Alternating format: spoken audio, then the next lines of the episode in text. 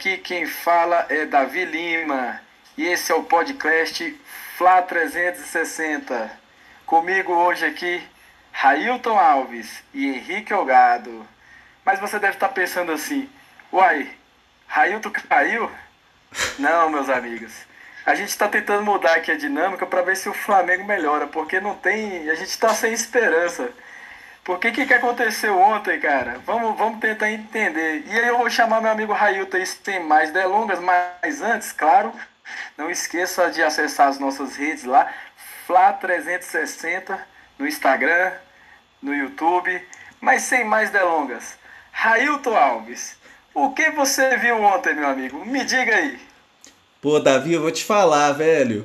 Olha, nota 10, meu irmão. Se, se o Flamengo tivesse uns reservas assim que entrasse ali, desse conta do recado que nem você entrou agora, meu irmão, a gente já tava na final da Libertadores, velho. Garantido. Garantido. Pois é, seu Davi, essa pergunta inédita aqui no podcast. Ah, e só lembrando, galera, Instagram, YouTube, Spotify e Google Podcast é só Fla360. Ou, oh, minto, Instagram é Fla360 Podcast. Só no Insta, beleza? Mas galera, então, Davizão, vamos lá, né? O que, que eu vi ontem, cara? Rapaz, eu vi muita coisa feia ontem, viu? Putz, grila, cara. Como o Flamengo conseguiu ser eliminado, cara? Um time tão ruim como o Racing, cara. Eu fico imaginando ontem os caras lá do, lá do Boca Júnior, do Inter, do Grêmio, do Santos, o, do Palmeiras e do River. Todos esses. Esfregando as mãozinhas, assim, rindo, dando gargalhada. Cara, que barato esse time do Racing, viu? Tiraram o Flamengo pra gente, olha. Sensacional. Imagina essa cena ontem, porque a gente perdeu com um time muito medíocre, cara. Muito medíocre. Um time que só tem vontade, o time do Racing. Só isso, não tem mais nada. O time com um a mais ficou na retranca. Um time medroso. O time tava com medo do Flamengo ontem. Claramente, Davi. É, é... Então, assim, vamos, vamos falar do jogo, né? Sendo objetivo aqui. Tem muito que falar hoje. Olha, é, Flamengo ontem errou muito coletivamente, mas principalmente errou individualmente. O Flamengo ontem errou no meio, na defesa e no ataque. Erros de todas as ordens. É, você olha, né, o, o, o gol, né? O gol ele nasce de uma falta desnecessária que Rodrigo Caio faz, uma expulsão que no fraldinha você aprende que você não pode dar aquela entrada no, no centroavante de costas para o seu gol na intermediária, ou seja, lance perigo zero de gol, e ele me faz aquela segunda falta. Infantil. Na cobrança da falta, Gustavo Henrique me dá outra assistência de calcanhar para atacante. É... Então, assim, nos últimos sete jogos, o Gustavo Henrique ele entregou gols em seis. Então, você olha, é, falhas na, na, na, construção de jogadas, falhas na conclusão de jogadas. Aí quando eu falo de conclusão, o ouvinte deve estar pensando no Vitinho, né? Primeiro nome que vem à mente, Vitinho. Vitinho errou gols. Mas vem cá. E aos três minutos aquele que Bruno Henrique fura dentro da pequena área, sozinho. Furou.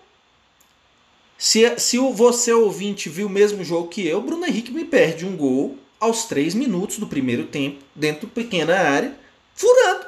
Um chute de virada. Furou. Se você viu o mesmo jogo que eu, o Isla perde um gol no segundo tempo, que se ele bate chapado é gol, e se ele cruza de carrinho, tinha o Bruno Henrique e o Vitinho entrando, para entrar com bola e tudo. E eu ainda não falei do Vitinho, hein? Dos gols que o Vitinho perdeu. Não sou defensor do Vitinho, mas o Vitinho ele perde um gol que para mim ele era mais difícil do que os dois que eu citei. O do Isla e o do Bruno Henrique. Então, a gente teve muito erro de tomada de decisão, Davi. Resumindo, é, por isso que quando deu 20 minutos do segundo tempo, eu mando aqui no nosso grupo do WhatsApp, acabou, gente. Acabou. Ali o, o Arão ainda consegue aquele golzinho na Bacia das Almas ali, mas ele consegue um gol só para prorrogar o nosso, nosso suplício. E aí, é, para finalizar essa minha parte, né? É, repara na forma que o Racing bateu os pênaltis. O Racing só deu chance de defesa em um pênalti. E que o, o, o Diego Alves ainda trisca na bola, e mas não consegue triscar com a força para tirar. Só que me chama a atenção, Davi e Henrique, que um dos batedores era um garoto de 18 anos que tinha feito 18 anos dois dias antes. E o moleque entra num jogo de Libertadores, bate um pênalti e mete para dentro. Não tem conversa. Então, é aquela história. É, o Racing queria porque queria levar para os pênaltis o jogo. Tanto é que jogou na retranca o jogo inteiro. E procurou a bolinha vadia conseguiu a bolinha vadia desse. Foi um chute na direção do gol. É, foram três, na verdade, mas dois foram dois petelecos e um chute, de verdade. O único que foi no gol entrou. E aí eu entro em outro tópico. Diego Alves, galera, vai no gol é gol. Nos últimos três jogos, sabem quantas defesas o Diego Alves fez? Defesa a defesa, de verdade? Uma. Um cabeceio do Lisandro Lopes no primeiro tempo contra o Racing. Contra o Curitiba, foi um chute, um gol. Contra o Racing, foram três bolas na rede. Só que duas foram anuladas, lembrando. E ontem, uma, uma bola foi no gol. E gol. Então, nosso goleiro e um cone tá dando na mesma. Então, assim, é, então é isso, gente. Eu, eu, citei aqui nessa minha. Ah, e só faltei falar do, do meio de campo. Ontem, principalmente o Everton Ribeiro, inoperante. Inoperante. Caiu o Everton Ribeiro. Caiu. E o Arrasca teve uma bola. Ele deu a bola do Vitinho, que o Vitinho errou aquele gol mais fácil que ele errou. Então, assim, gente, eu citei os três, os três setores: defesa, meio e ataque, e o goleiro. Então, assim, esse nosso podcast a gente tem muita coisa para conversar, viu, galera? É isso, Davi. Como você hoje é o, o o nosso meio armador aí passa a bola de volta para você aí, meu irmão. Obrigado, meu, meu amigo Railton. É, mas antes de passar para o Henrique agora, é, vamos falar mais para frente sobre a questão do Diego Alves. Acho que é importante a gente falar de casos particulares, jogadores, principalmente do técnico, porque eu acho que a mídia, a questão do a mídia esportiva, fala muito da mesmice, todo mundo fala a mesma coisa, sabe? Tudo, muitos criticando muito o Rogério Senna, e eu acho que a opinião de vocês pode ser um pouco é, contraditória nesse ponto, né?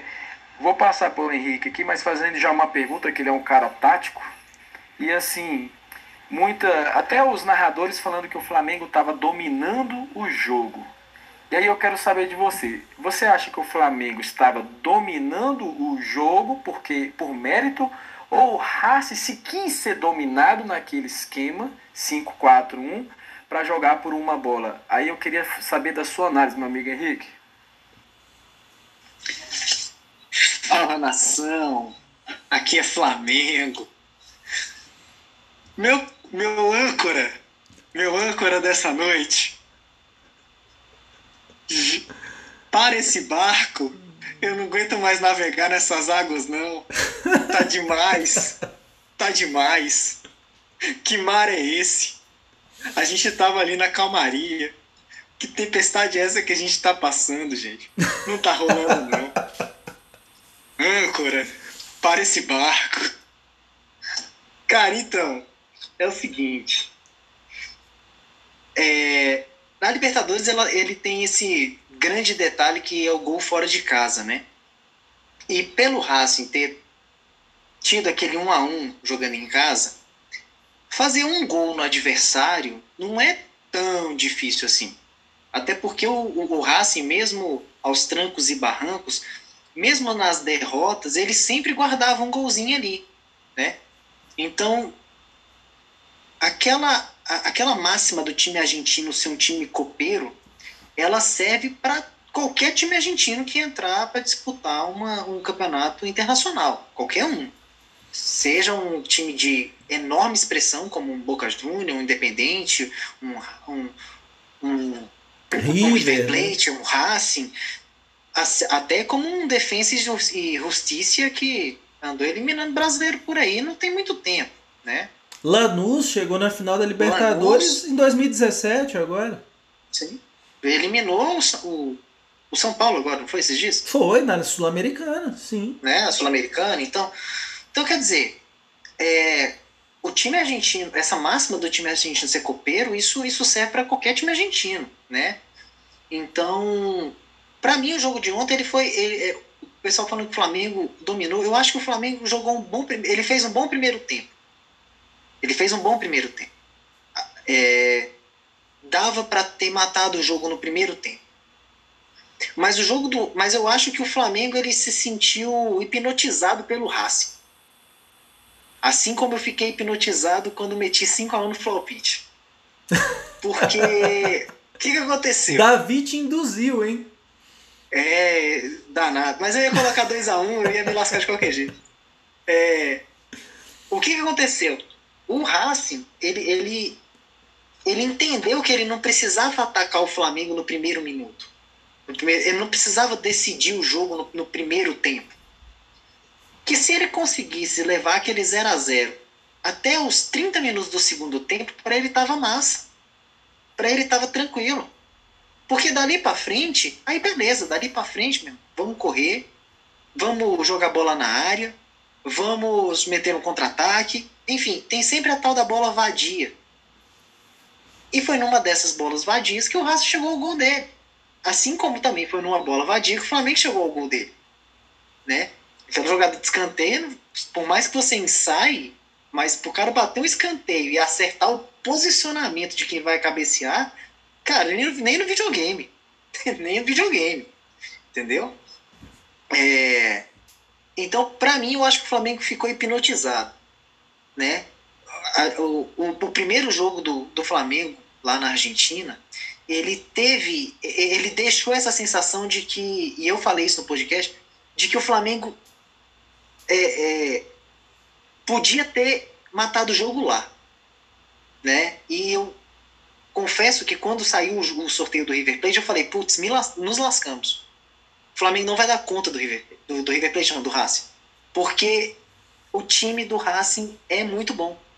E depois do primeiro jogo, eu olhei e falei assim, cara, o time do Racing é muito fraco, cara. É muito fraco. O Rogério, e eu falei no podcast, assim, o Rogério perdeu a oportunidade é, de escalar o time certinho, sem aquelas invenções do René, e fazer o time do Flamengo jogar para ganhar do Racing. O primeiro jogo deu essa sensação. E aí quando você, você vem para o segundo jogo, onde você tem aquela sensação de que o time do Racing não é aquele Boca Juniors, aquele River Plate, você fala, pô, o time do Racing, sei lá, cara, é um. É o Palmeiras, meu irmão. A gente. É é um time assim, é um time bom, mas. Pô, dá pra vencer. A gente empatou com o Palmeiras lá no- na arena dos caras, pô. Pera aí, vamos jogar aqui no Maracanã e vamos sapuar os caras, não tem conversa. Só que aí o Flamengo caiu. Pra mim, ele caiu nesse golpe. Então, o Flamengo, ele foi seduzido por, essa, por esse sentimento de que o Racing não era um Boca Juniors. E aí, onde é que eu afirmo, né, onde é que eu coloco essa sedução? Na conta do Rogério Senna. Por quê? O... Quando a gente tinha o Dome, vou fazer esse comparativo aqui em cinco minutinhos. Quando a gente tinha o Dome, a gente fez um podcast que a gente comparava o que, que o Dome tinha agregado ao Flamengo em relação ao, ao JJ. E eu lembro que o Railton colocou que muitas coisas, né? Saída de bola tinha piorado, cruzamento tinha piorado, passe tinha piorado, um monte de coisa tinha piorado. E a gente concordava. Só que o Davi colocou um, lançou um tópico e falou assim: mas o, nós estamos mais cirúrgicos, nós estamos precisando de menos oportunidade para fazer um gol. E aí eu tava olhando agora os números do Rogério, né? Cara, os jogos do Rogério, eles melhoraram muito em muitos aspectos em relação ao Dom. Muito. Eu acho que isso é inegável. você olhar o trabalho do Rogério e falar assim, ah, o trabalho do Rogério é ruim. Não. Para mim já é muito melhor do que o Dome apresentava. Mas nesse aspecto de finalização, o time do Rogério deixa a desejar. Mas deixa muito. Eu fiz um levantamento rapidinho aqui da, da estreia do Rogério até o jogo de ontem. O Flamengo, aí eu tô contando as chances claras de gols que eu vi nos sites, tá? Eu não sei se é aquela do Vitinho, por exemplo, que ele finalizou ontem para fora, né? Aquele que ele dá aquele chute por baixo e perde aquele gol incrível, inacreditável. É, foi contado como finalização no alvo, sabe? Eu, eu não sei se o site é, levou isso em consideração. Mas da estreia do Rogério até o jogo de ontem com o Haas, o Flamengo criou 37 chances claríssimas de gol. Que foram, foram ali no, no gol, né? Defesa do goleiro, bola na trave, seja lá o que for. O Flamengo aproveitou 7 dessas 37 finalizações. 7. Então, 7 em 37, cara, é muito baixo. Um time que cria, que, que, que quer dizer, cria não, um time que reverte sete finalizações de 37 não tem condição, não, não tem a menor condição de, de ganhar alguma coisa. Não tem, cara. Não, não faz o sentido, não faz sentido. Então, comparando esse cenário aí do, da transição Jorge Jesus para o Domi, Domi Sene, essa piora na questão de finalização é, evidencia ainda mais aquilo que eu já em outros podcasts coloquei. E aí eu vou ser polêmico, é óbvio, eu adoro ser polêmico, né? Cara, o Flamengo tem o melhor elenco do Brasil? Não acho para mim, continuo defendendo a tese. O Flamengo ele tem um, talvez um dos melhores 11 do Brasil. Se você pegar escalar ali 11, os 11 titulares ali, pô, eu acho que o Flamengo consegue ali ter muitos jogadores no Brasil. Na América, eu, eu discordo. Não vai ter os 11 melhores, não.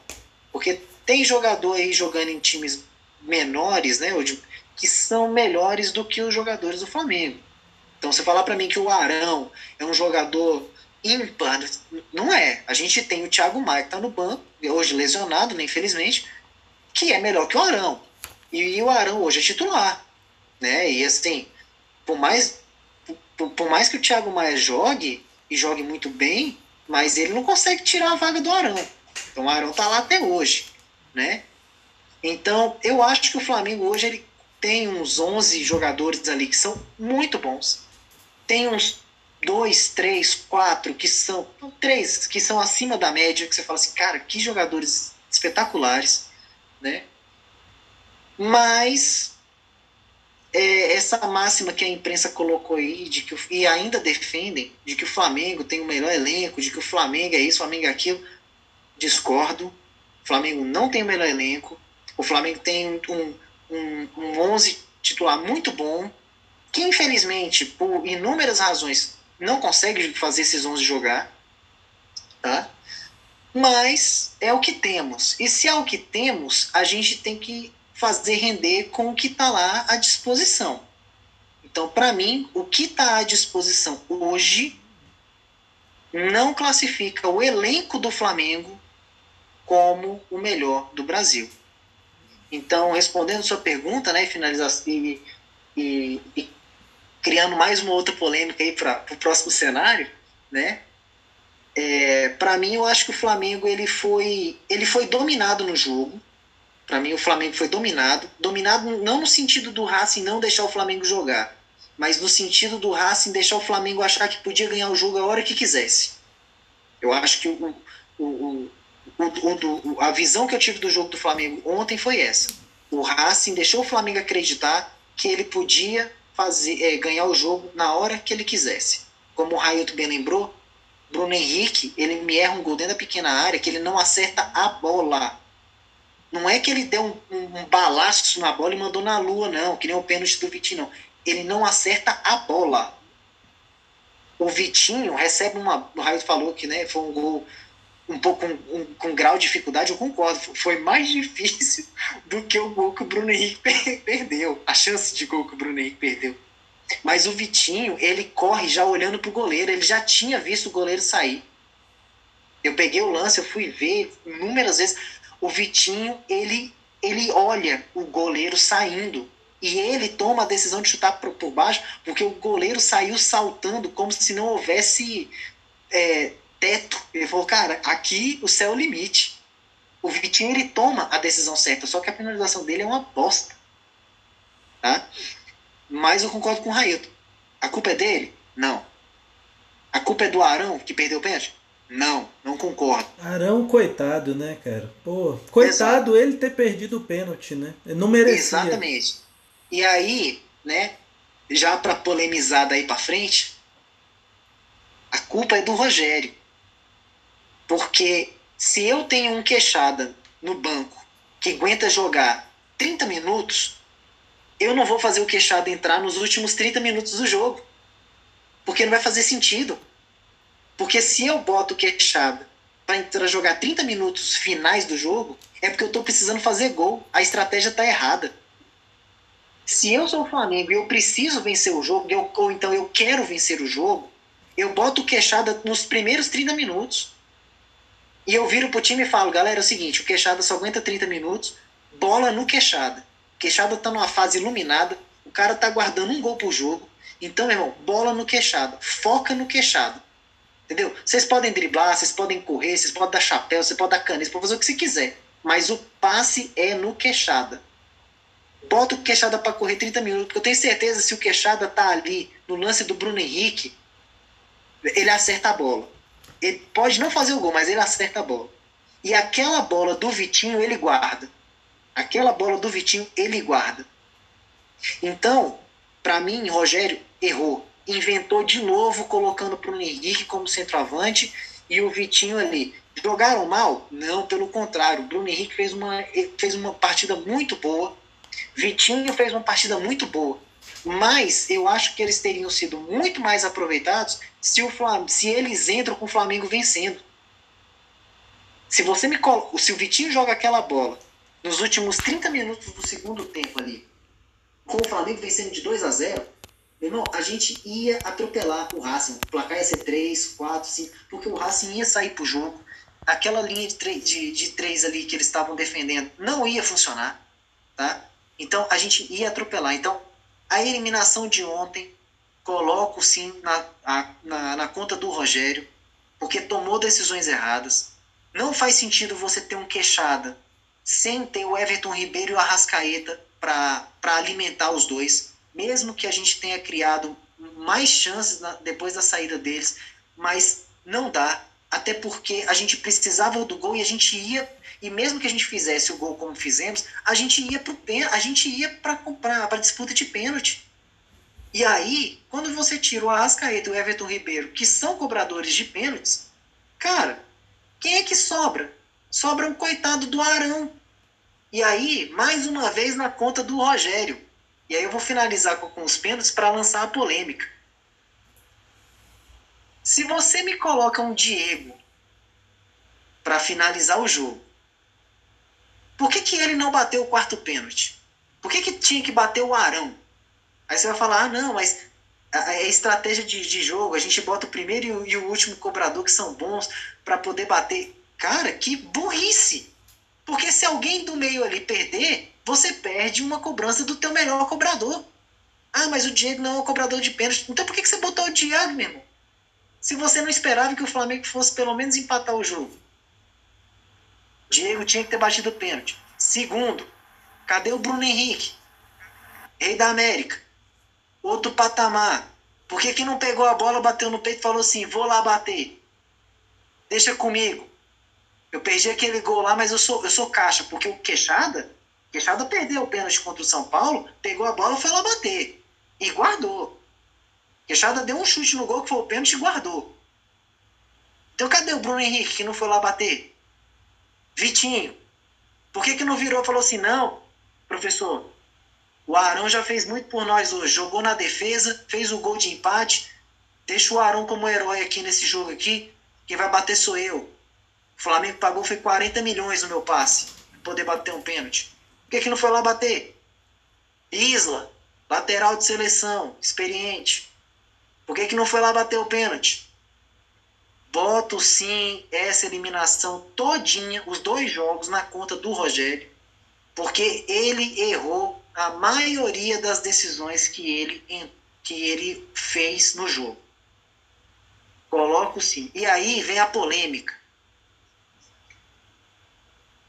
O nosso chefe do podcast uma vez falou assim: o Flamengo tem que parar, tem que parar de contratar estagiário para ser treinador do Flamengo. Tem que parar. E aí eu fui pesquisar os estagiários. Tá? De estagiário, olha só quem já passou pelo Flamengão. David passou pelo Flamengo. Cristóvão Borges passou pelo Flamengo. Zé Ricardo passou pelo Flamengo. Maurício Barbieri passou pelo Flamengo. E por último, o último estagiário internacional, Domênico Torrente. Aí eu fiquei me perguntando, eu falei, porra, o que, que o Rogério ganhou por um time grande, grande, que eu classificasse para assumir um time da grandeza do Flamengo? Será que o Rogério não é outro estagiário que conseguiu pegar um Fortaleza numa Série B, campeonato que desde 84, quando eu nasci, nunca vi o Flamengo disputar? Então, o Flamengo trouxe um treinador campeão de Série B. O Flamengo trouxe um campeão, um treinador de Copa Nordeste. O Flamengo trouxe um campeão de, de estadual cearense. Então, será que o Rogério não é também um estagiário? Neste momento, neste momento, será que o Rogério também não é um estagiário? Valeu, falei demais hoje aí. Segue o bonde. Ô, meu amigo Henrique, você tá muito indagador. Foram muitas as indagações. Espero que o Raíto tenha anotado, porque como eu fui pego de surpresa aqui, ou na minha rede, eu tentei guardar algumas aqui, mas a verdade é o seguinte, são muitas as indagações, cara. Eu vou começar aqui falando um pouco dessa questão dos pênaltis. O, o Raito colocou uma questão aqui, é o seguinte. O, o, o time do Racing, ele só bateu o pênalti perfeito, cara. Só foi pênalti bem batido. E não foi à toa. Isso passa pelo o, o, o próprio time do Racing, o que o Racing esperava do jogo. Então, assim, o Racing era inferior ao Flamengo? Óbvio. Nenhum time vai jogar um segundo jogo de Libertadores precisando fazer um gol no 5-4-1, mesmo na bola vadia. Então era óbvio que o Racing sabia que o Flamengo ia vir para amassar. E o perfil do, do técnico do Racing, um, um, estagiário do São Paulo, aí, como o povo dizem, né, que ele começou seguindo a linha do São Paulo, ele sempre jogou para frente. Então, assim, ele montou uma estratégia totalmente calculada. E ele falou: a chance de ir para pênalti é muito grande, vamos treinar pênalti. Aí eu concordo com você, Henrique. Aí a gente pode colocar isso aí na culpa do treinador. Entendeu? Porque é, se é uma Copa e se tem pênalti, eu acho que todo time tem que treinar pênalti. Porque pênalti não é só sorte, não. É treinamento.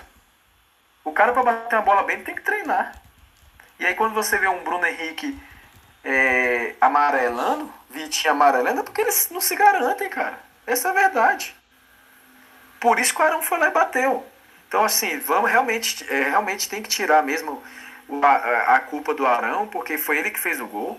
Agora, vamos falar do pênalti dele. Poxa, cara, o único pênalti que você bate de cabeça baixa é aquele pancada no meio do gol. Por quê? Pancada no meio do gol. Porque você sabe que você abaixa a cabeça olhando, inclinando o corpo, é que você escolhe um lado. Então o goleiro vai achar que é aquele lado e você bate no meio. É indefensável. Se você abaixa a cabeça, é no meio do gol. Agora ele inclina o corpo para o lado que ele vai bater de cabeça baixa e ainda meia altura. Porra, Arão. Faltou perna, meu filho. Faltou perna, você correu demais para comemorar o gol e faltou perna. Essa é a verdade. Mas assim, fora de zero culpa não, zero culpa. Fez a parte dele, não comprometeu o jogo. Aliás, defensivamente, até o, o carrinho do Rodrigo Caio, o Flamengo estava muito bem defensivamente também. Agora, vou falar da minha análise do jogo, que eu acho que parece que eu vi um outro jogo. A gente foi eliminado para o São Paulo na Copa do Brasil, em que, principalmente no segundo jogo, eu percebi que o São Paulo pegou aquele regulamentozinho, botou embaixo do braço e cozinhou muito o jogo contra o Flamengo. Aí eu fiquei pensando, desde o começo do jogo eu estava me agoniando com aquilo. E o comentarista, que eu assisti pela Fox, o nosso querido tetracampeãozinho, uhum. o nosso enceradeira, o enceradeira, ele ele estava ele tava muito agoniado, ele falava toda hora assim, o Flamengo tem que tomar cuidado, o Flamengo pode tomar um gol a qualquer hora e o Flamengo tá errando o gol e tá sobrando. O Flamengo pode tomar um. Os, rapaz, não é que ele acertou nisso aí. Então, assim. É, é, é a famosa bola vadia. E, e aí, falando um pouco do Rogério, eu não vou fazer papel de advogado aqui, porque todo mundo desceu a lenha no Rogério nas mídias. Mas tem uma questão interessante que, que, que conta a favor do Rogério, que é o fator sorte ali. O que, que acontece? Ele tirou o Everton Ribeiro antes do gol. Ele tirou o Everton Ribeiro antes do gol. Então, estrategicamente, ele não estava tão errado, não, porque o Flamengo estava no 0 a 0 Não estava precisando fazer um gol. Só que bate a falta e vê o gol. Aí quebrou as pernas, velho. Aí, aí quebrou as pernas. E aí, assim, o Arrascaeta, como o Ailton colocou, ele não está no seu 100% ele não estava rendendo mais. Então, assim, eu não acho que o Rogério errou nessas duas substituições especificamente. Ele errou, talvez, em, em não ter começado com o Pedro, não ter. Enfim, mas essa questão de ter tirado a Rascaeta, eu acho que o time. Ele até produziu mais. Não vou dizer que melhorou, mas começou a produzir mais pela lateral. O Isla começou a meter bola de curva na linha de fundo, uns cruzamentos muito bom. Não sei porque que ele não fez isso antes, mas uns cruzamentos muito bom. E o Flamengo na raça, na raça, porque a técnica foi toda embora para o banco, o Flamengo conseguiu chegar ao gol. E, aliás, o, no, o nosso presidente aí, hoje eu estou interino aqui, mas o nosso presidente, ele mandou lá no, no nosso grupo de WhatsApp assim, o Flamengo pode jogar 15 dias contra o aí sem parar que não vai fazer um gol. Aí seguida veio o gol. Mas tá, a sensação era aquela mesmo. Eu, na hora eu ia mandar a mensagem concordando, porque realmente o goleiro pegou muito, o Flamengo errou muito, o Isla teve uma bola lá que, na pequena área, cara, não se erra um gol daquele. Um, nem cruza nem chuta. Então, o, o, foi muito feio. E aí foi onde eu lancei a pergunta pro Henrique, que eu quero dar a minha resposta, que ele também concorda comigo. Eu acho que o. Oi. Deixa eu só fazer uma intervenção aí. Opa, eu, eu não quero causar polêmica, não, mas eu já causei, tá? Na verdade, ele tira o Arrascaeta antes do gol. Foi. Ah, e tá, aí, bem, porque o Arrascaeta ele só ia jogar 60 minutos. Aí sai o gol e aí ele tira o Everton. Foi, foi isso. Então aí já aumentou o erro, já aumentou a culpa. Porque o Everton tava para jogar. Porque ele, se ele joga na seleção é porque ele tinha preparo para jogar 90 minutos. Também não entendi. Também não dá para entender, né? Porque se você já tirou a Arrascaeta, dava para deixar o, o, Muito bem. Muito boa correção aí. Mais polemizadora possível, né? Mas aí voltando o, o, a questão é o seguinte, do, do, desse jogo especificamente. Para mim, o Racing armou tudo. O Racing deixou o Flamengo jogar daquela maneira, correndo o risco. A gente não está acostumado. Primeiro que a gente é brasileiro. E segundo que a gente quer ver um futebol que nem a gente viu contra o Liverpool. Lá e cá, jogo aberto, jogo bonito e etc. Mas a verdade, meus amigos, é que o, o Haas ele foi muito humilde para saber o potencial dele, saber o, a chance que eles tinham. É que o Henrique falou, se tomasse um gol do Queixada entrando, talvez mudaria o cenário, tudo bem. Mas se até os 60, 70 minutos ali ficasse cozinhando, eles iam tentar a bola vadia. Porque eles sabem que aparecem essas oportunidades. Todo jogo aparece, não tem como.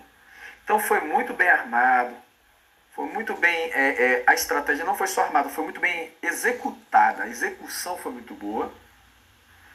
E eu acho que o que faltou pro Flamengo, agora falando assim um pouco de. agora com frieza, é tipo assim, o Flamengo estava muito afoito subir muito, muito afoito para querer fazer o primeiro gol. Eu acho assim, cara, segura a bola. Ali era a hora de segurar a bola, que nem o Flamengo estava fazendo antes, que estava ganhando. É, recua a bola um pouco para trás e deixa os caras vir. É os caras que tem que fazer o gol. Se a nossa saída de bola melhorou, porra, vamos, vamos deixar os caras vir aqui, ó, para nossa, pra nossa, é, pra nossa defesa apertar um pouco para a gente sair. Então faltou, galera, faltou um pouco, é, é, faltou um pouco de dessa de, espírito copeiro, dessa experiência de Copa, pô. O Flamengo é campeão da Libertadores e no outono é, é eliminado de cabacice, como diz na gíria do futebol. Flamengo eliminado e a sensação que eu tenho é a mesma das eliminações traumáticas que, que, que me fizeram ter trauma de Libertadores. Eu queria que o Flamengo não classificasse para Libertadores, para as oitavas, porque toda oitava de final me passa vergonha. Eu não, eu não vou dizer, eu não, eu não vou cair nessa pilha, dizer que foi uma vergonha ontem. Não foi. Foi um jogo jogado e que um jogo de xadrez em que o Racing ganhou. Foi estratégia e o Flamengo, enfim, perdeu. Foi um jogo. Mas dizer que a gente foi que nem com cabanhas lá. Não. A gente tem uma sequência, o Arreto deve, o Arreto deve lembrar melhor as memórias. Os não. vexames que a gente teve de oitavas de final, sempre favorita, e sem, no sorteio pegava a, mam, a mamatinha e perdia no jogo de volta. E, e, enfim, eu acho que não, eu não vou cair nessa pilha. Acho que foi um jogo em que foi um jogo de detalhe. Foi um jogo no detalhe. Né? Então assim, agora é, o Railton pediu a palavra antes da gente passar para os palpites e depois honrou o manto e o pede para sair. E aí a gente lança as polêmicas. Olha, galera, o, o, o presidente, é o seguinte, é, hoje. Hoje, assim, eu vou Interino, falar para. Viu? Interino. Ah, que isso, mas com o potencial de, de, de assumir o, o mandato aí, meu amigo. Mas, ó, é, eu vou falar para vocês, hoje a gente tinha podcast aí para três horas de podcast, assim, porque é muito assunto, realmente para a gente é, conseguir destrinchar o que aconteceu é muito complexo. Eu estou vendo muita discussão rasa. Ah, é o Vitinho o problema. Não, é um buraco é muito mais embaixo. Eu vou falar para vocês uma coisa. É, sobre o jogo, se eu pudesse fazer um resumo para minha filha de 8 anos do que, que foi o jogo ontem, eu vou dizer o que, que foi o jogo, na minha visão. O Flamengo dominou o jogo, gente. Sim, não tem, não tem dúvida. Não, não teve um minuto que o Racing dominou o jogo ontem tivesse dominado o jogo. O Flamengo dominou o jogo. Ninguém joga com a estratégia de deixar jogador do outro time chegar na cara do gol como o Vitinho chegou, gente. Ninguém joga. Ninguém deixa o Isla chegar na cara do gol como chegou, o Bruno Henrique chegar na cara do gol como chegou. Só se for suicida. Ninguém. Então, assim, o Racing, eu acho que o que o Racing controlou no jogo foi uma coisa do regulamento com muita inteligência, vou dar esse mérito para o Racing, muita frieza de uma coisa que eu coloquei no nosso grupo ontem de WhatsApp durante a partida. O Racing jogou a partida para fazer um gol. Um gol. A estratégia do BKC foi a estratégia de que se a gente fizer um gol, dá pra gente. Nem que fosse, por exemplo, é, é, se o Bruno Henrique faz aquele gol com 3 minutos, vocês acham que o, o Racing ia sair com tudo para cima do Flamengo? Ia nada. Ia segurar. E ia levar o jogo levando em banho-maria, 1 a 0 Porque numa bola vadia, já que o Flamengo tem que tomar gol religiosamente todo jogo, então, mais cedo ou mais tarde, sairia um gol do Racing. O Racing só iria se desesperar se o Flamengo abrisse dois gols de vantagem. Então, isso para mim está muito claro. Eles foram muito inteligentes. E o Flamengo muito burro. Porque aí entra no que você falou, Davi. A vantagem era nossa, a gente entrou classificado.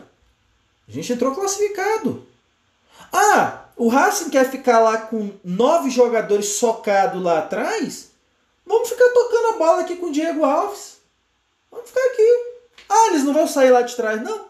Vamos administrar o jogo aqui também. A, eles não estão dando chance pra gente, a gente também não vai dar.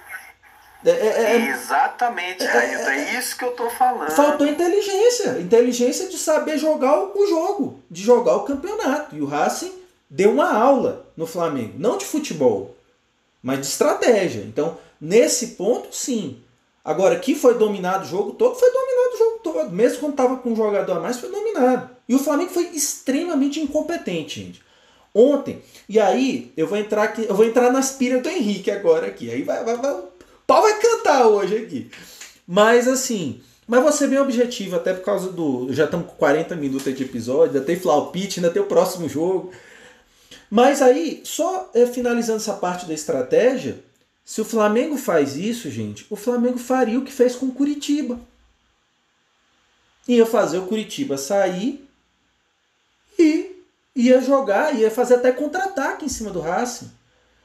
Eu sei que a torcida do Flamengo ia ficar pé da vida, porque não é o padrão Flamengo de se jogar. Mas essa forma burra de se jogar a Libertadores já nos custou várias, Davi. E eu também não acho que foi um vexame. Gente, o Racing é um time campeão da Libertadores, é um time grande da Argentina. Então, assim, a gente não. não a, a, uma coisa que o, o, o, torcedor tem que entender é que do outro lado também tem 11 caras querendo ganhar do Flamengo, cara. O Flamengo não vai jogar sozinho nunca. Ele pode ter o melhor elenco do mundo. Sempre vão ter 11 caras do outro lado também querendo ganhar. Então o Flamengo tem que ter isso em mente. Então, assim, entrando nas pilhas aqui do Henrique, vou passar rapidamente por algumas delas. Né? É, sobre o melhor elenco. Eu ainda acho que o Flamengo tem o melhor elenco.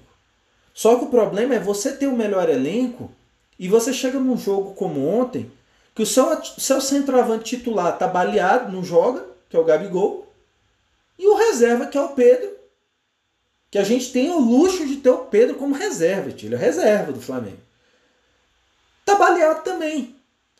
Então aí entra naquela história, departamento médico. Por isso que eu tô falando, dá três horas de podcast aqui pra gente falar as coisas com detalhe.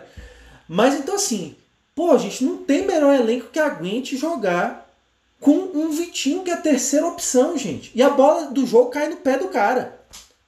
A bola do jogo cai no pé do Lincoln. Então, é, é, assim, gente, é uma tá numa fase que aí não tem elenco que dê jeito, sabe? Não tem elenco. Agora, sobre é, aí essa parte do elenco vou passar por, por alto. Sobre o CNC é, estagiário, eu não acho que é estagiário. Olha, eu vou falar de história do Flamengo. Antes de 2019, o Flamengo foi campeão brasileiro em 2009. Quem foi o técnico? Andrade. Andrade, como técnico, não ganhou absolutamente nada antes daquele campeonato brasileiro. Ele foi campeão brasileiro.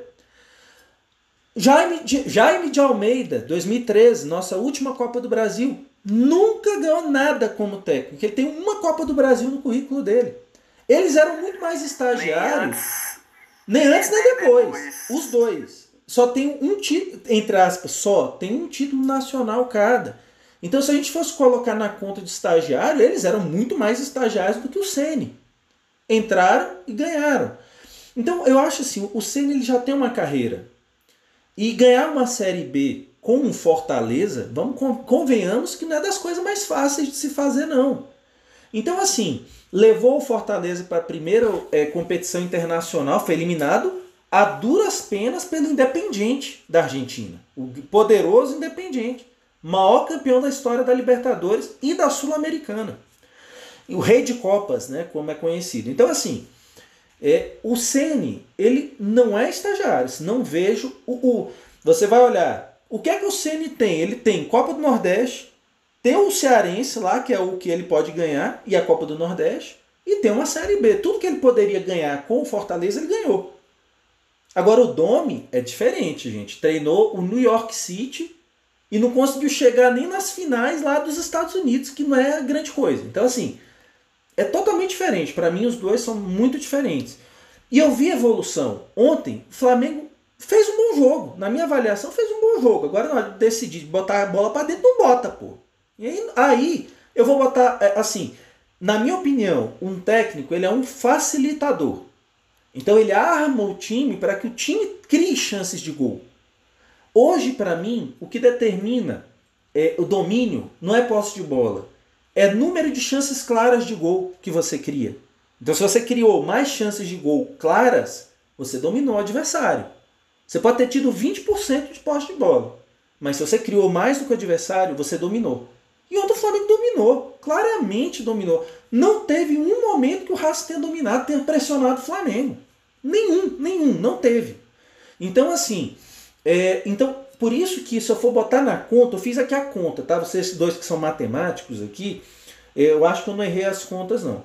Se eu fosse dividir responsabilidades ontem, eu botaria 50% de culpa na diretoria do Flamengo, 35% nas costas dos jogadores que estão deixando a desejar pra cacete, não é de hoje.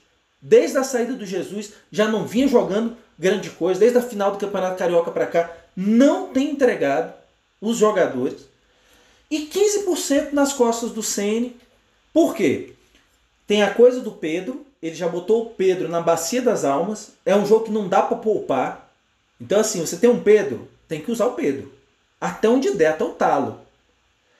E eu acho que ele errou de não ter tirado o Vitinho. O Vitinho errando gol, gol, gol, gol, gol, gol, gol. Cara, tira!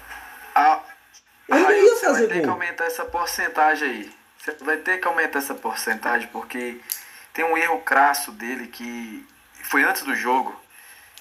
Do meu ponto de vista, que foi ter escalado o Gustavo Henrique Ah, ao invés do Léo Pereira, verdade. que- que joga pela esquerda. Verdade. Não fez nenhum sentido botar o Gustavo Henrique na fase que ele tá. E o Léo Pereira, querendo ou não, tava numa evolução, tava melhorando. A não ser que tenha alguma coisa que a gente não saiba, mas esse erro, ele, ele, ele é indiferente do jogo, porque já foi antes do jogo. Mas, ô Davi, então, bem ponderado aí. Então eu subo de 15 para 20, no máximo. Para mim, assim, por quê? O que, que acontece? Com o Ceni, é, eu acho que ele ainda não entendeu algumas coisas do Flamengo. Pois eu não entraria com o Léo Pereira, não, eu entraria com o Noga. Porque se o Noga falha, a torcida absolve. Se o Noga falha naquela bola, a torcida, pô, é moleque da base, entrou na roubada, não sei o quê. Ok. E ele deu, a- e aí no caso ele teria dado a chance. Mas não, ele não entendeu como é que funciona o Flamengo. Então ele entra com o Gustavo Henrique. Então quando ele bota o Gustavo Henrique ali, ele, arma- ele bota a arma na cabeça dele, o Ceni. Ele bota a arma na cabeça dele. Quando ele não tira o Vitinho até o final, como, como o Henrique falou, já que o Vitinho não pode bater pênalti, pô, vai ficar o Vitinho pro final fazer o quê? Perder gol até o final? Aí na hora da cobrança de pênalti o cara vai arregar? Então assim, então tem esses erros? Tem. Mas eu acho que tem coisas muito piores. Eu acho que primeiro, a diretoria demorou muito para demitir o, o Domenech. O Domenech fez um estrago muito grande nesse time do Flamengo. Desmontou demais esse time do Flamengo. Então eu já vejo o Rogério. Quebramos vários recordes, né? Não, Nome quebramos vários recordes. Ontem o Flamengo, só para finalizar mesmo, pela andar da carruagem, ainda tem muita coisa aí pela frente, mas só para finalizar, a última coisa, dado histórico. Ontem, se o Arão não faz aquele gol de cabeça, ontem teria sido a primeira vitória do Racing contra um time brasileiro no Brasil em Libertadores. O Flamengo ontem ia bater mais um recorde, mais uma marca para 2020. E só pra vocês terem noção, o Racing nunca ganhou aqui no Libertadores, gente. O Flamengo quase perde. Foi por isso aqui.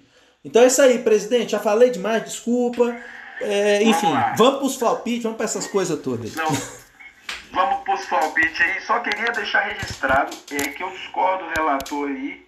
Pra mim, o Flamengo não dominou. O Racing deixou-se ser dominado numa estratégia suicida antifutebolística. Era o que eles tinham. Porque o time era muito inferior. Ainda acho que foi essa situação. Agora vamos para os palpites. Ninguém acertou. 1 a 1 a gente tinha colocado 5x1 por influência do relator. Eu coloquei 4x1, Raio 3x1, todo mundo otimista, todo mundo iludido. Acho que o Henrique colocou muito bem. A palavra é ilusão, né? Aí permanece a pontuação. Eu lidero aqui com 16, humildemente. Seguindo do Railton Alves aí com na cola, 15 pontos. E vem o Henrique aí com 12 ou é 13? Agora eu tô na 12. dúvida aqui. 12 pontos. Ah, todos acertaram um ponto, né? Todos acertaram que ia tomar um gol, né? Ah, sim, sim. Verdade. Mas estamos aí, né? Mas sabe, eu tô sabendo que o Flamengo vai tomar um gol, parece que isso aí é, é quase que religioso. Agora seguindo a pauta aqui, vamos então pro, pro nosso quadro mais divertido que tem aqui, que é o Romanto e o Pede para sair, né? Vou começar com você, Rick. Pra você, quem que é o Romanto? Cara, vamos lá. Eu não esperava começar não, porque eu tava na dúvida aqui. Mas... Com o Romanto, eu sou seu amigo, hein? O Romanto é o mais difícil, hein? Putz, então. Eu não sei o que é pior, se, se é um Romanto ou se for pede pra sair. Cara, pra mim, quem honrou o manto ontem? Eu vou votar no Gerson. Pra mim, o Gerson fez o fez um fez o jogo fez o jogo da Libertadores. Na hora que ele comandou o meio de campo, pra mim, assim, eu, eu tava muito na dúvida entre ele e o Arão. Né, mas eu tinha o Isla também como terceira opção, mas enfim, o Gerson para mim ontem ele, ele jogou, ele mostrou como é que tinha que jogar a Libertadores. O problema é que o time infelizmente não acompanhou a ideia. Já, já emenda o pé de passar aí ou você vai fazer outra rodada? Não, não, não. Não, vamos, vamos por rodada aí. Railton Alves. E quem é o romano para você? Olha, nesse ponto aí eu vi o mesmo jogo que o Henrique. Minha dúvida era entre os dois. Realmente era entre os dois, William Arão e Gerson. Mas, é, quando eu olho todos os jogadores que jogaram, eu consigo identificar de, é, é, alguma falha em todos eles. Todos, do goleiro ao centroavante. Exceto em um. Gerson. Não tem nenhum porém para falar do jogo dele ontem. O Arão fez o gol, mas errou o pênalti. Tem um porém. Para mim, o Gerson não tem nenhum porém. Então, para mim, leva o, o honrou o manto. Então ele vai levar com unanimidade, porque meu voto também seria o Gerson. E como ele joga constante o Gerson, né? Já vem jogando nesse, nesse ritmo, já tem bastante tempo que a gente fala dele, né? Agora você, Railton. Mas ó, para você, lembrando, lembrando que se eu não me engano, o Gerson foi o último pet para sair, viu? Foi, né? Não, mas ele joga muito constante, assim mesmo ele. Não, mas eu tô brincando, mas, mas realmente é isso aí e, mesmo. E, e pede para sair? Quem que é o seu pede para sair hoje? Cara, Rodrigo Caio. Não vou nem, nem penso muito não. Não penso muito porque mas é o seguinte. saiu mesmo. Não, pediu para sair mesmo, né? Fazer aquelas duas merdas que ele fez, ele pediu para sair geral, né? É, assim, gente, o, o que eu não, não perdoo foi a segunda falta. A primeira, ele estava voltando, perdeu tempo de bola na primeira. A segunda, gente, é no fraldinho que você aprende que você não dá por trás do cara que está de costa pro teu gol na intermediária. E, e detalhe, nas duas faltas, só para finalizar, nas duas faltas que ele tomou cartão, nas duas ele tinha cobertura, cara. Pior é isso. Então, assim, ele, ele, ele ferrou o jogo do Flamengo ontem. Estão crucificando o Vitinho, crucificando Arão. Mas quem ferrou o jogo do Flamengo? A coisa degringolou com o Rodrigo Caio, pô. Então, para mim, Rodrigo Caio é inaceitável um zagueiro de seleção ser expulso daquele jeito de ontem é ridículo. Então, Rodrigo Caio, meu voto. Henrique, eu sei que você gosta muito dos jogadores de defesa. Aí eu me pergunto, para você, quem que pede para sair? Cara, Rodrigo Caio. Eu, eu, eu, gosto. Cara, eu, eu defendo jogador de defesa assim até a hora que não dá, sabe? Mas o que o Rodrigo Caio fez ontem foi um absurdo. E o Raito falando, ah, ele, eh, o Raito perdoou o primeiro amarelo. Eu não perdoo, não, cara. Eu não perdoo, não, porque o primeiro amarelo, ele sai lá da área dele e vai dar um carrinho lá no meio de campo. É. Um carrinho no meio de campo. Pra quê, Deus? Pra quê? Sabe?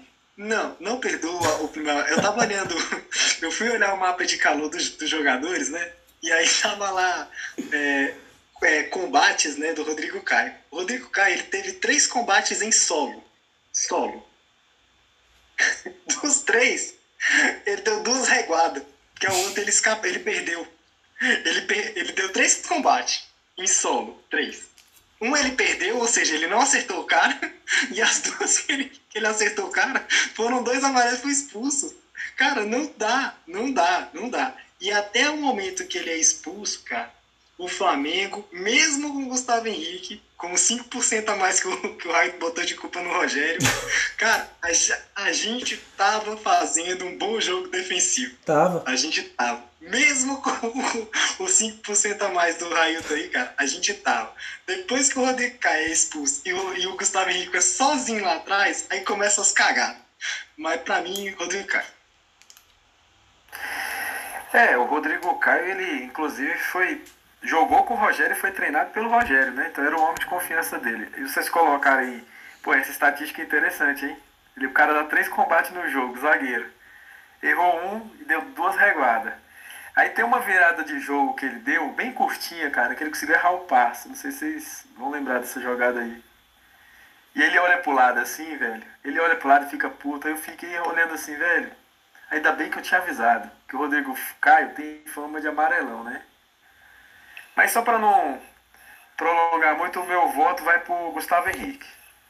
Não quero ser diferente, não. Acho que o Rodrigo Caio comprometeu mesmo.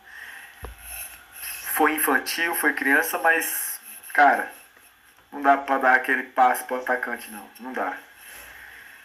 É isso aí. Então ficamos aí. Railton, registra aí pra gente aí, pra gente fazer a arte aí. Pede para sair Rodrigo Caio e o Romanto é sim, beleza? Rapaz, você conduzindo o podcast desse jeito, já vou passar para você, cara. Vou ficar na minha aqui ah, agora. É bom, né? É divertido, não é só escutar aí, né, meu querido?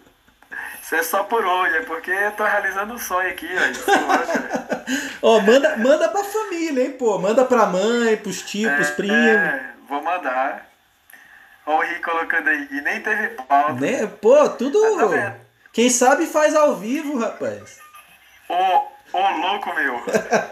então vamos, então vamos. Então Pô, vamos captou aí, captou aqui. a referência, hein, velho? É, é. Então vamos seguir a pauta aí que não tem. Botafogo Flamengo, e Flamengo. Jogo, Botafogo e Flamengo. No Engenhão, né? Engenhão. Botafogo e Flamengo. Tem para ser bem sucinta aí. Vou começar com você, Railton. Vou ter a, a, a, sensação de começar uma análise aí. Bem sucinto, o que, que você espera do, do jogo e qual é o seu palpite? Cara, eu espero um jogo muito pegado, né? Como tem sido os últimos jogos contra o Botafogo, né? O Botafogo só joga contra o Flamengo, né? Contra mais ninguém ele joga na vida, né? É, não acho que vai ser um, um, um, passeio do Flamengo. Acho que vai ser jogo. É jogo chatinho, encardido, porrada. É, enfim, e o Botafogo, os dois times muito pressionados, né? Que o Botafogo lá ameaçaram o Botafogo de morte, né? Esses dias lá nos muros lá de, de Engenho de Dentro, a imprensa falou que estavam ameaçando os jogadores de morte, não sei o quê.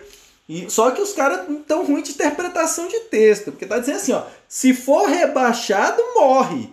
Eu tô achando que é o Botafogo que morre, hein, se for rebaixado, mas mas assim, brincadeiras à parte. E erraram o dia do jogo, hein? Pois Parece é. que eles erraram o dia do jogo na ameaça lá, eles colocaram domingo. Não, pô. É, o Botafogo já é um defunto aí, né? Um, um tipo Walking Dead da vida aí, né? Mas assim, cara, em termos de placar, eu vou colocar aqui 2 a 0 pro Flamengo. Só pela ruindade do Botafogo de fazer gol, que o time não sabe fazer gol, vou Vou arriscar. É meio suicida aqui no nosso Flaupites, mas vou botar que o Flamengo não vai tomar gol. 2 a 0 Flamengo, cara. E você, Henrique? O que, que você espera desse jogo? Cara, eu, eu quero. Eu espero uma sapuada em cima do Botafogo. porque eu, eu tenho. Eu tenho. Eu tenho um amigo, Neto. Essa é pra você, tá, Neto? Eu quero é que o Flamengo dê uma sapoada no Botafogo, porque eu vou zoar de você até o fim da minha vida, tá? Então eu tô esperando aí, nada, nada. O jogo vai ser pegado. Jogo, cara, o Botafogo, quando o Botafogo joga, você pode apostar no empate, tipo 1 a 1 2 a 2 que é resultado quase certo. É que é batata desse tipo de resultado, porque o Flamengo gosta de empatar com o Botafogo. Até porque valoriza o Botafogo, né? Dá Botafogo como consegue somar ponto no campeonato. Agora, eu não quero empate, não, eu quero é atropelo. Eu vou meter um. Eu vou meter um 3x1 aqui e, e tá sussa. 3x1? É. 3x1, 2x0, ou o saldo igualzinho, os caras combinando pra me alcançar aí. e eu fiquei por último, eu, eu que sou o campeão tinha que começar, fiquei por último. Tá malandro, hein, Davi? privilegiadas. Tá malandro, você tá, tá- é, é excesso de poder isso aí, hein? Exa exato. A- Abuso de poder, né? Abuso de autoridade. Mas assim, é, é, vamos fazer o desafio para o Neto participar do nosso próximo podcast. O Neto é um torcedor botafoguense, amigo nosso. Para participar da análise, eu acho que vai ser interessante. Vocês topam aí não de convidar ele para nosso próximo podcast? Será que ele aceita? Bora acho que Dependendo aceita, da acho que sapoada, ele some. Então fica aí. É, então, é, cara, é, clássico. Por mais que o Botafogo esteja na, na UTI, torcedor já acima dos 60 anos, é clássico. Tem um histórico muito forte de empate aí, 1 a 1 2 a 2 e, e etc e tal. E, mas eu não acredito que vai empatar não, porque o, o Felipe Luiz, no, no vestiário, vocês até colocaram lá, ele, ele, ele tentou ali ativar os jogadores do Flamengo, sabe? Ele, ele falou, cara, só tem um campeonato brasileiro, vamos ter que honrar o manto, vamos ter que jogar tudo agora. Então, o Flamengo está numa fase que ele tem que realmente correr atrás do prejuízo. E não pode perder pontos e jogos que nem com, contra o Botafogo. Me respeitando o time do Botafogo, mas o Flamengo não tem como empatar com o Botafogo, né? Então eu vou colocar 2 a 1 um, porque eu acho que o Diego, o Diego Alves vai jogar ainda. E então a regra é o Flamengo tomar um gol. Então eu vou mais humilde. 2 a 1 um. Tá bom, presidente? Você anotou aí? Anotado. E, e só um, um comentário que eu queria fazer para vocês. Eu não sei se vocês tiveram a curiosidade de olhar a tabela do Campeonato Brasileiro. Eu vou, eu vou citar para vocês as cinco próximas rodadas, gente. Cara, se o Flamengo quiser ganhar esse Campeonato Brasileiro, ele foi eliminado da Libertadores na hora certa, cara. Porque eu tava vendo aqui a, a sequência do Flamengo, é maravilhosa. Maravilhosa. Flamengo pega Botafogo no Rio de Janeiro, campo neutro. Então, é, é, Botafogo no Rio, pega o Santos no Rio, sendo que o Santos está cheio de problema, passou um sufoco desgramado para classificar na Libertadores. Aí o Flamengo segue no Rio, pega o Bahia no Rio de Janeiro. Aí na sequência pega o Fortaleza fora. E por último, dos cinco próximos jogos, o Flamengo vai pegar Fluminense no Rio de Janeiro. Então, dos, nos próximos cinco jogos, quatro são dentro do Rio. Então, se o Flamengo, assim, pela questão de desgaste, de viagem, os caras que reclamavam que não tinham tempo para treinar e tal, cara, a hora é agora. São cinco jogos, quatro no Rio. Então, assim, e quando vocês olham essa tabela, os 10 próximos jogos, é para eu não vou ficar me alongando muito aqui. Galera, é a hora. A hora do Flamengo ganhar esse campeonato são esses 10 próximas rodadas. Tá, tá ótimo. Le- Lembrando que o, o Grêmio tá na Copa do Brasil e na Libertadores. O Inter tá na Libertadores. O Palmeiras tá na Copa do Brasil e na Libertadores. Então, os únicos adversários diretos que só estão no brasileiro são São Paulo e Atlético. Então, assim, a hora é agora. Essas 10 próximas rodadas, o Flamengo dá para dar arrancada para ganhar título. Agora vai ter que jogar bola, né? Se não se continuar nessa sacanagem que tá, aí não dá. É isso aí. Para finalizar, pauta bomba, já que me deram o poder. Você, você que está escutando esse podcast até agora. É verdade, Henrique. Henrique só É, ponderou é. aqui. São Paulo tá na Copa do Brasil. Então, é, só no exato. brasileiro é só Atlético Mineiro. E Flamengo agora. Exato. Você quer participar aí do nosso podcast? Agora é a hora. Acesse o nosso Instagram, Fla360 Podcast. É isso, presidente? Isso aí, doutor. E, e lá vai ter um post lá. É o seguinte, é o desafio. Monte a sua barca. Porque no próximo podcast a nossa pauta vai estar assim. Porque dezembro tá chegando, galera. O ano já acabou. Então na, próximo podcast a gente vai começar a fazer análise do jogo e a gente vai. Seguinte pergunta. Quem, qual jogador do Flamengo merece entrar na barca do, dos que não foram? Daqueles que é pra, pra jogar, pra sair do Flamengo. Então vai lá, acessa o nosso Instagram, acessa o YouTube e coloca lá para nos comentários lá quem que você quer que pode ser todo mundo, pode coloca os jogadores que você acha que eu montei a minha hoje, deu um time completo, um time, eu tive que botar o Diego Ribas para dar um time completo, mas deu uma táticazinha é, safadinha lá. Mas eu quero que você participe também. Então pro próximo próximo podcast aí, presidente. É isso aí, a gente vai trabalhar essa questão da, da barca porque tá na hora da gente renovar esse time aí, beleza? Então é isso, eu quero agradecer a presença aí do Railton Alves, do Henrique Algaldo. Muito obrigado aí pela, pela honra de, de tocar esse programa. Tchau, tchau e até a próxima. Um grande beijo para vocês.